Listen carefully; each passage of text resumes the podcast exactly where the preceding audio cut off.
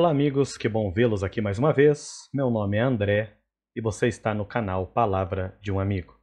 Como sempre faço na introdução dos vídeos, não esqueça de se inscrever no canal caso ainda não seja inscrito. Ative o sininho de notificações para que você possa sempre ser lembrado através do sininho das publicações novas feitas aqui no canal. Assista até o fim todos os vídeos e, acima de tudo, o apelo que sempre faço, não esqueça de compartilhar. Agradeço aqui também os comentários que vocês têm feito no próprio link do vídeo que vocês têm assistido. Isto é bacana, porque de certa forma nós podemos interagir. É, apesar de ser um pequeno canal, ele tem o seu alcance, alguns amigos espalhados não só pelo Brasil, em outros lugares do mundo que têm assistido. E é bacana saber de onde você é, que você está achando, algumas dicas, algumas ideias. Alguns pegam o meu contato pessoal do WhatsApp, não tem problema, página do Face. Fiquem à vontade. A ideia é que possamos construir um local, um canal, onde a gente possa discutir coisas que nos elevem espiritualmente. Pois bem, a reflexão dessa semana eu gostaria de tocar num assunto que é o sonho de consumo de todo cristão, todo crente. Todo mundo que se julga cristão quer ir para o céu. Mas a pergunta que eu tenho para você na reflexão dessa semana é: o céu é aqui? Existe uma música muito famosa, ao menos no meio adventista, do Quarteto Arautos do Rei, que tem exatamente esse título. Para introduzir o assunto dessa semana, eu gostaria de começar falando de um stand-up que eu assisti há algum tempo atrás que tinha o seguinte título: O Problema do Demônio. Estranho, não é?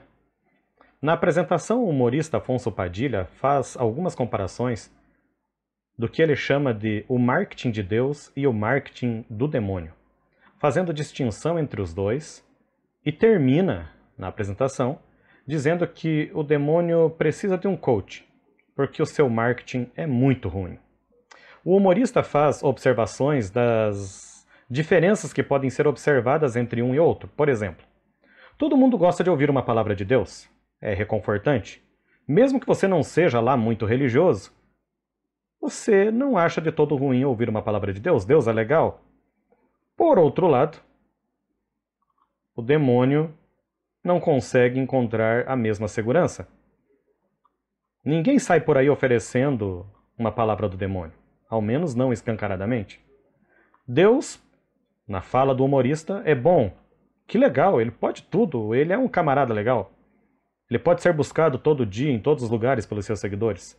Já o demônio tem fama de mal, só é encontrados em lugares ermos e normalmente noite adentro, e poucos se arriscam com isto. Em que pese o tom de brincadeira próprio dos humoristas, é preciso concordar que, aparentemente, parece que Deus tem uma propaganda bem mais bem feita, para usar uma expressão comercial. No entanto, pelo entendimento que temos da Bíblia, pela tradição e educação cristã que recebemos, este Deus que todos acham legal, este Deus do marketing legal, segundo o humorista, ele habita no céu. É para lá que eu e você desejamos ir? Mas quando eu penso em céu e inferno, parece que a temática apresentada pelo humorista muda totalmente. O que eu estou querendo dizer é que parece que o marketing do inferno é melhor que o marketing do céu. O céu é, em grande parte, retratado como um grande gramado verdinho no padrão campo de golfe com os santos tocando harpas ou outros instrumentos que a maioria de nós não gosta nos dias de hoje, vestidos de folgadas camisolas brancas. É difícil querer passar a eternidade nestas condições, ainda que no primeiro momento a imagem não seja de todo ruim. Já no inferno, ocorrem as mais animadas e badaladas festas e comemorações, num calor infernal, onde as chamas aparentemente queimam, mas não destroem e pasme, muitos não acham esta ideia de todo má. Eu lembro, por exemplo, de um aluno que minha esposa teve há muitos anos atrás, quando ainda morávamos no Paraná, e ela lecionava religião na escola adventista de Campo Mourão. que ele disse para ela: se no céu não tiver futebol, McDonald's e Coca-Cola, ele não queria ir para lá. Antes que você condene o juvenil que disse isso, eu preciso te dizer uma coisa. E precisa ficar bem claro para nós avançarmos naquilo que gostaria de conversar com você na reflexão de hoje. Não existe céu com demônio. Ele foi expulso de lá há muito tempo. Assim como não existe inferno com a presença de Deus. Ou seja, num mundo onde o inferno é em muita medida glamourizado, nós cristãos precisamos mudar o tom e fazer com que todos os que convivem conosco, interagem conosco, congreguem conosco nas igrejas, vivem ao nosso redor, no nosso lar, no ambiente de trabalho, todas as pessoas com as quais temos influência, elas precisam querer o céu. Não este céu da mesmice, incorretamente retratado muitas vezes, onde tudo é chato, mas precisamos fazer as pessoas desejar o céu realmente prometido na palavra. E aí?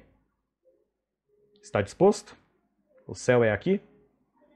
Vamos ir para a palavra de Deus e descobrirmos ou relermos, redescobrirmos coisas que já sabemos do céu, mas que talvez tenhamos esquecido ou não estamos valorizando como deveríamos? Gostaria que você abrisse sua Bíblia no livro de Apocalipse, capítulo 21. Vamos ler dos versos 1 a 8. Na minha Bíblia, este capítulo tem o seguinte subtítulo: O Novo Céu e a Nova Terra.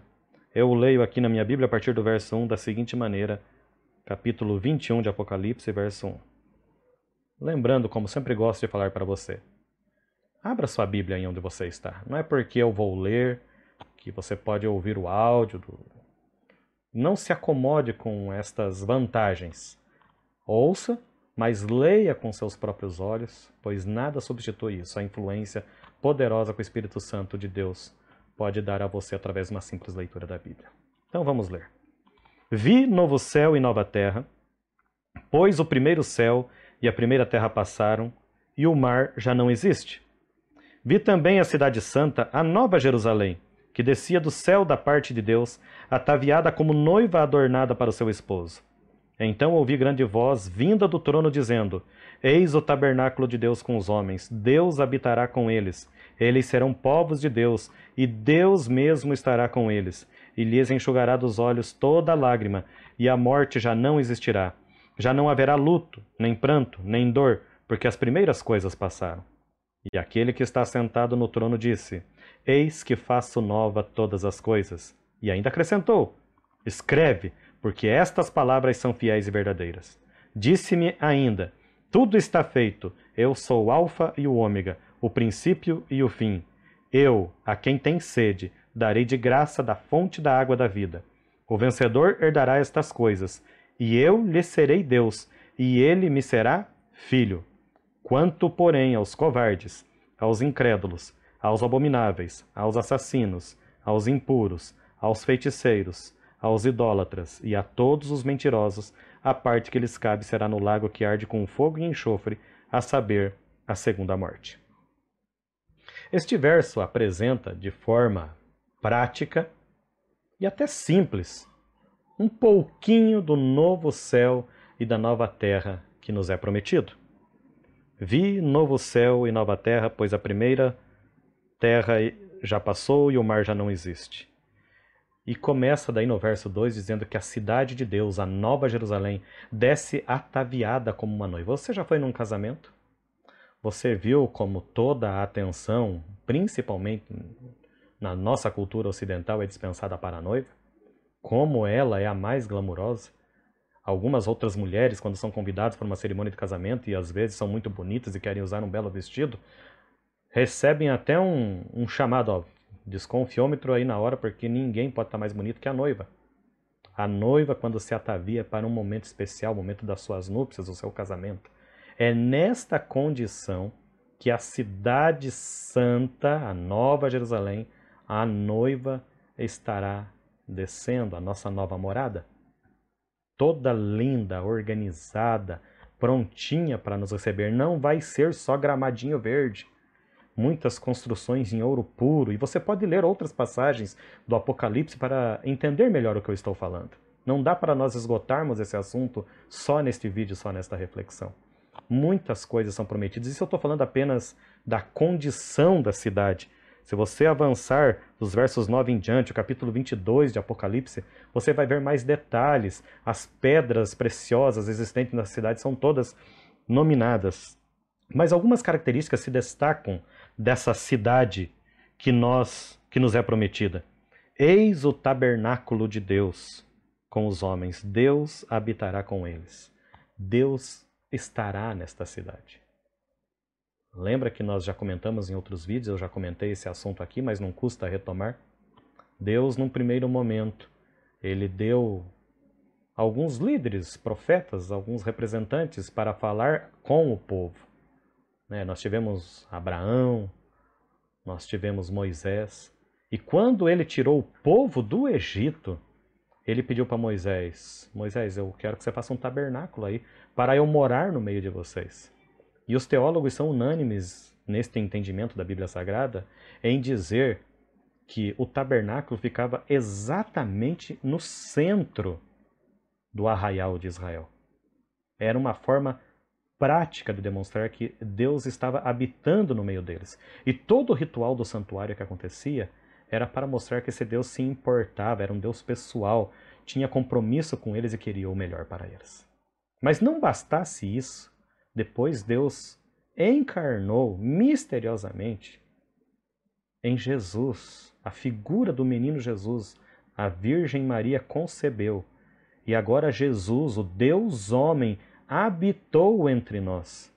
E agora a Bíblia está dizendo que lá no Apocalipse, no Apocalipse, na Cidade Santa, na descida da Nova Jerusalém, o próprio Deus estará conosco e habitará conosco.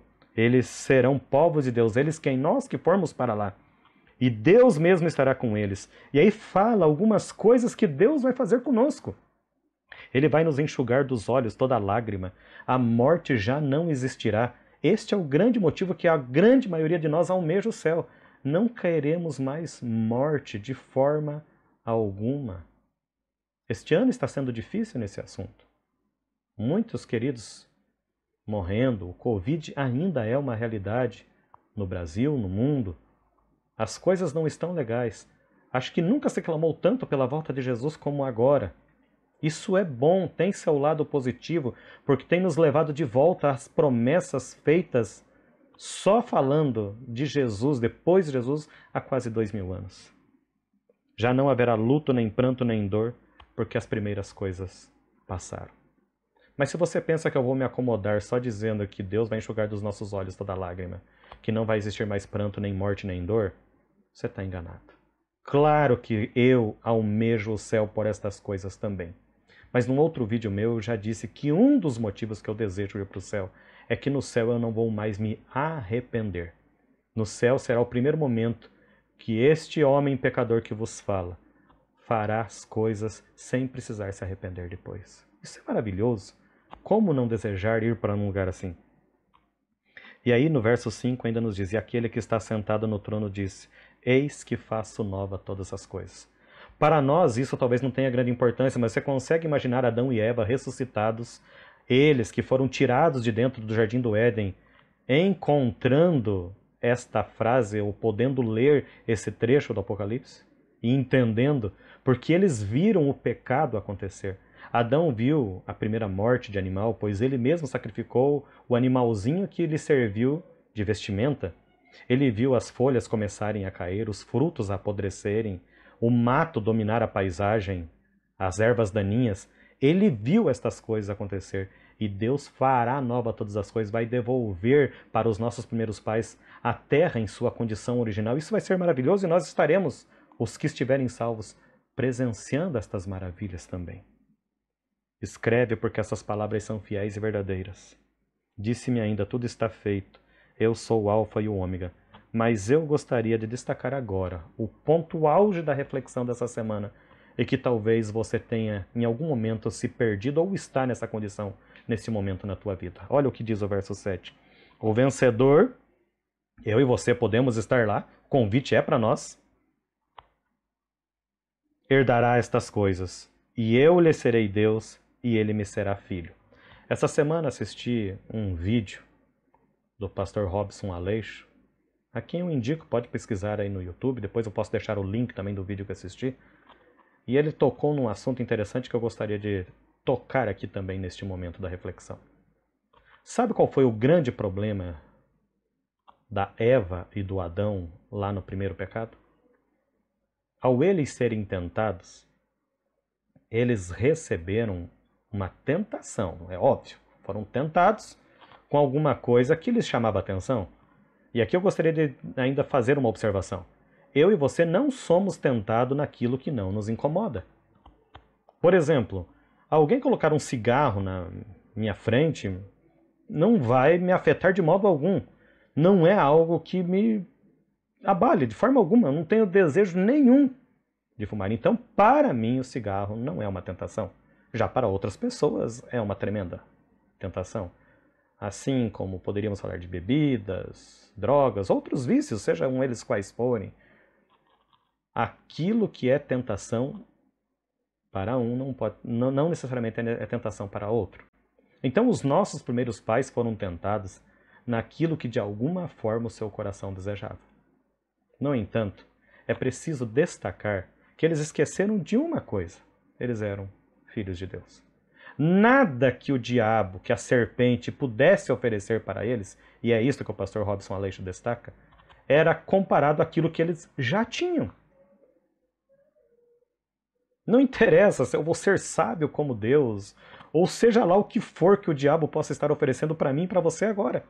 Nada do que o diabo possa nos oferecer, através das inúmeras tentações que ele propõe, propõe na nossa vida, é comparado àquilo que nós já temos e já somos. Mas nós esquecemos disso no nosso viver. Mas Deus está destacando e enfatizou aqui no verso 7 do capítulo 21 de Apocalipse: O vencedor herdará estas coisas, e eu lhe serei Deus e ele me será filho. Uma das coisas maravilhosas que o céu nos resgatará é a condição de sermos chamados filhos de Deus. Mas o problema é que eu e você já somos filhos de Deus. Deus só vai confirmar isso. Então eu uso das palavras do pastor Robson Aleixo e apelo para o seu coração já neste momento, indo para os momentos finais da nossa reflexão. Não há nada que o inimigo de Deus possa te oferecer que mereça ter o significado, o sentido de tentação para você você já tem a melhor condição possível e desejável. Você e eu somos filhos de Deus. Não há nada maior do que isso. E eu insisto, entenda e coloque isso na sua cabeça. Nada que o inimigo de Deus possa nos oferecer é maior do que aquilo que nós já temos. Não há tentação no mundo, por mais que me coloque às vezes até de joelho, de tanto que eu gosto daquela coisa errada que se compara àquilo que eu já tenho. Eu e você somos filhos de Deus. E é por isso que ele prometeu ainda lá para os seus discípulos em João 14, 1 a 3, não se turbe o vosso coração. Credes em Deus, credes também em mim. Na casa de meu pai há muitas moradas. Se assim não for, eu vou-lo teria dito. Pois vou preparar-vos lugar, e quando eu for, voltarei para levar vocês para estarem comigo o tempo todo. Este é o nosso Deus. Esta é a promessa. É nisto que acreditamos. Você consegue entender que precisamos apresentar o céu assim para as pessoas que nos rodeiam? O céu não pode se limitar a essas cenas simplistas que a gente vê aí, gramados verdes, camisolas brancas, arpinha, anjinhos voando para lá e para cá. Não, é muito mais. É habitar com o nosso Pai. A minha filha mais velha estudou pelo menos até o meio do ano, em função da pandemia, num dos colégios internos de nossa igreja. E eu acredito que ela deva ter tido lá os seus desafios ao sair de casa, né, só vir nas férias. Mas independente dos problemas, das venturas e desventuras que possa ter tido nos três anos de colégio, ela sempre teve a convicção de que em algum momento voltaria para a casa do pai, para a casa da mãe, para a sua família. E Deus insistentemente só tenta nos lembrar disso. Eu e você temos um Pai. O dia que você não tiver interesse nenhum, que nada mais lhe convencer de que você deva desejar o céu, lembre-se, é a nossa chance de voltar para casa do Pai. Nada é maior do que essa condição que Deus nos deu, condição de filho. E o verso 8 termina fazendo um alerta para as pessoas que não estarão lá. Não estarão lá os covardes, os incrédulos, os abomináveis, os assassinos, os impuros, os feiticeiros, os idólatras, os mentirosos. Esta, essa turma tem um lugar no lago de fogo. Eu não quero ir para lá. E que possamos, com a ajuda do Espírito Santo de Deus, fugirmos então dessa condição. Mais um versinho conhecido para você ficar na tua cabeça. E vamos lá para 1 Coríntios, capítulo 2, verso 9. Abra sua Bíblia em 1 Coríntios, capítulo 2, verso 9. Eu não sei se você gosta de surpresa. Eu gosto. Claro que algumas surpresas às vezes nos decepcionam. A gente, poxa vida, eu não acredito que fizeram isso comigo. Mas eu me lembro de uma surpresa em particular. No ano de 1991, eu representei a minha igreja num congresso lá da nossa região, no sul do Paraná, na cidade de Ponta Grossa, num concurso de oratória. E foi um momento bem desafiador.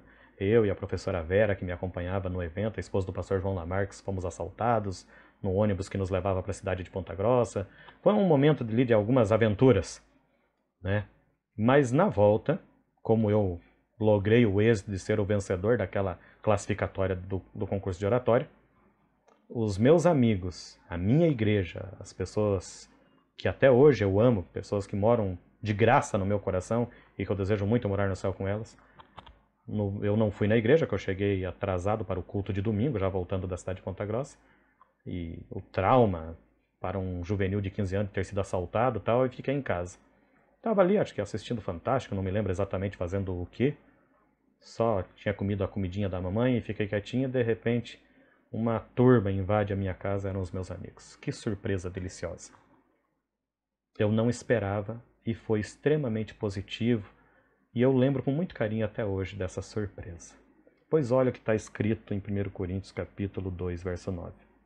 Mas como está escrito, nem olhos viram, nem ouvidos ouviram, nem jamais penetrou em coração humano o que Deus tem preparado para aqueles que o amam.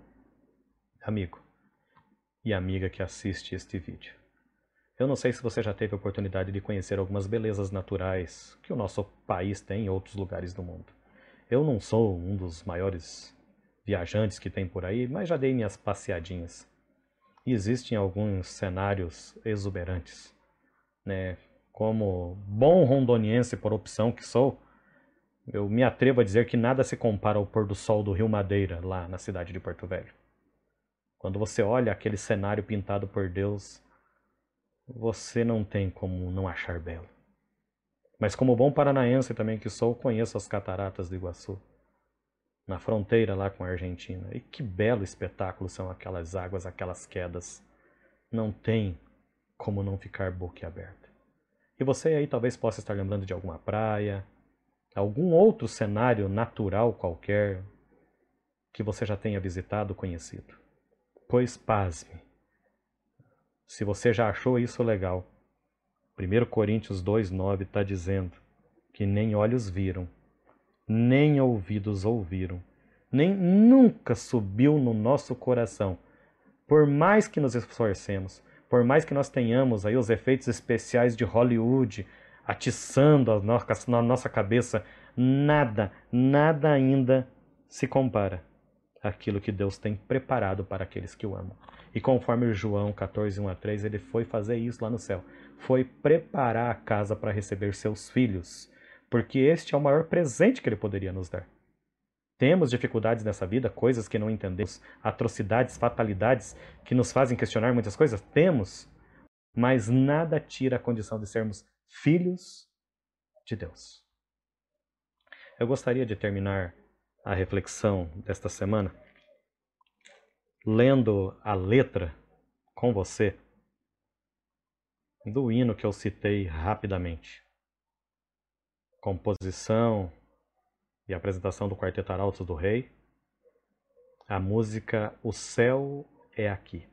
Eu vou ler esta poesia. A gente normalmente canta muitas canções, mas não presta atenção como deveria na poesia desta canção.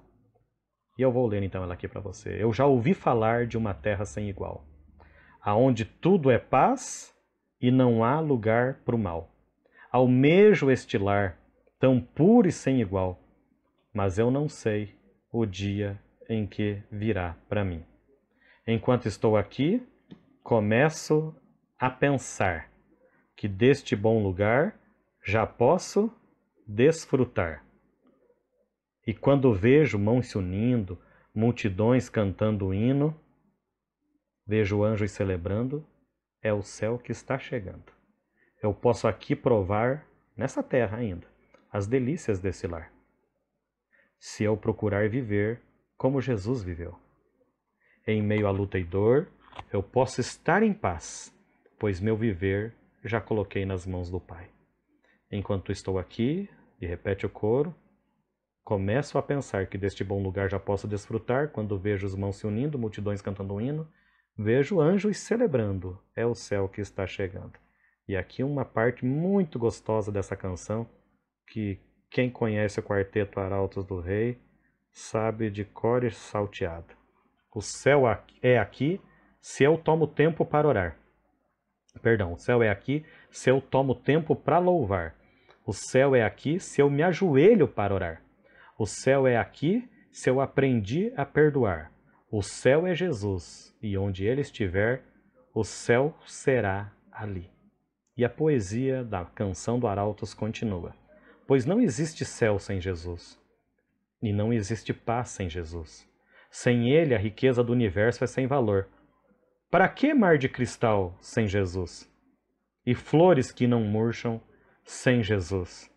Para que viver para sempre sem ter a companhia de Jesus? Eu volto a afirmar: o céu é aqui, se aqui Jesus está. E a canção repete: o céu é aqui se eu tomo tempo para louvar.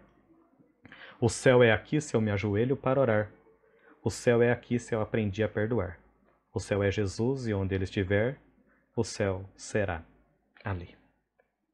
A reflexão dessa semana é exatamente esta pergunta: O céu é aqui? Depende de você, depende de mim, de buscarmos o consolo e a dinâmica e visão correta para a nossa vida. Claro que o céu pode ser aqui. Essa é uma das canções bem elaboradas que eu conheço, falando do nosso desejo de nova terra. Mas vocês prestaram atenção? Para que viver para sempre sem ter a companhia de Jesus? Normalmente, a coisa que mais nos agride neste mundo é morrer. E não deve ser gostoso. Para quem fica, é um momento difícil. Mas para que viver para sempre se não for para ter a companhia de Jesus? Para que viver 10, 20, 30, 40, 50, 70, 80, 100 anos? Esses dias na agência bancária onde trabalho, fizemos a prova de vida para uma senhorinha de 100 anos. Vai completar, se Deus permitir, 101 no mês de janeiro. E a pessoa que a acompanhava ainda disse: parece que registraram ela quando já tinha uns 2, 3 anos. Ótimo, excelente. Ela não usava bengala, não usava óculos, assinava tranquilamente. Uma inveja só, danadinha mas ainda que seja para viver esses 100 anos. Para que tudo isso se não for para ter a companhia de Jesus? Não estou julgando, não sei qual a condição religiosa, só estou citando apenas esta senhora. O que importa, querido amigo, querida amiga que está comigo até agora, é deslumbrarmos, vislumbrarmos a importância da companhia de Jesus na nossa vida. O céu pode ser aqui sim, mas não esqueça de 1 Coríntios 2,9 nada se compara àquilo que nos está sendo preparado. O céu não será chato, o céu não será uma mesmice. Vamos passar a eternidade entendendo, reconhecendo, desfrutando, conhecendo o amor de Deus que deu o seu Filho por nós. Conheceremos outros mundos, conheceremos mundos que não caíram, conheceremos nós mesmos em toda a nossa potencialidade, porque entenderemos algo que os nossos primeiros pais, Adão e Eva, não se aperceberam com as tentações de Satanás. Somos filhos de Deus. Não existe tentação que se compare com aquilo que já nos foi oferecido por Deus. E eu gostaria que você lembrasse dessas palavras para os seus próximos momentos. Para a vida que segue, final de semana que está chegando. Nada se compara ao fato de você se reconhecer filho de Deus e viver à altura disto. Lembre quem você é, que muitas tentações serão vencidas junto com o poder e a influência do Espírito Santo. Lembre de quem você é. Que Deus possa nos abençoar a entendermos que o céu é aqui, quando Jesus é a nossa expectativa de vida, é a nossa visão de mundo, é a nossa razão de viver.